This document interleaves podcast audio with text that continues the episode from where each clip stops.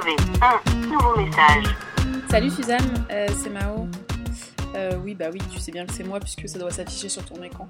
Euh, oui, je, te laisse juste un message rapide parce que j'ai bien eu ton message sur ton histoire d'esthéticienne là et ben je, compatis. Et en fait, ça m'a fait penser que j'étais jamais allée me faire épiler dans une, j'allais dire dans une épilerie, euh, dans un salon de beauté. Et, et en fait, oui, je me suis, bah, je, me suis dit, tiens, mais c'est vraiment un endroit mystérieux que je ne connais pas. Parce que euh, la première fois que je me suis épilée, je pense que c'était genre en quatrième et c'était les aisselles. Et je me souviens bien que ma mère m'a montré un peu comment on fait, genre euh, avec les bandes de cire et tout, en m'expliquant bien que surtout il fallait pas se raser et que la cire ça fait un peu mal, mais tu t'habitues et après tu t'as plus mal.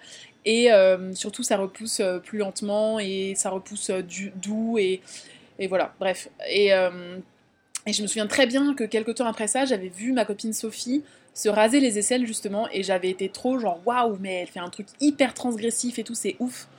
Et alors qu'en fait ben pas du tout. Enfin je me suis moi-même rasé les aisselles plusieurs fois.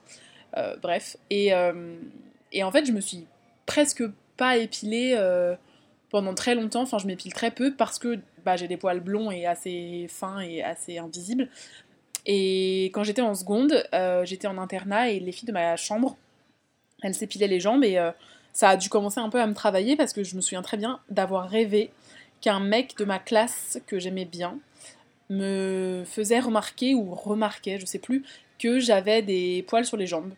Et du coup, euh, ça m'avait vachement perturbé comme rêve et je, je m'étais fait prêter un épilateur par, euh, bah, par mes copines de chambre. Voilà, bref, c'était pas euh, plus, plus élaboré que ça ce que j'avais à te dire. Mais euh, en tout cas, ben, je compatis et j'espère que tu trouveras un salon plus sympa la prochaine fois. Allez, salut Fin des nouveaux messages.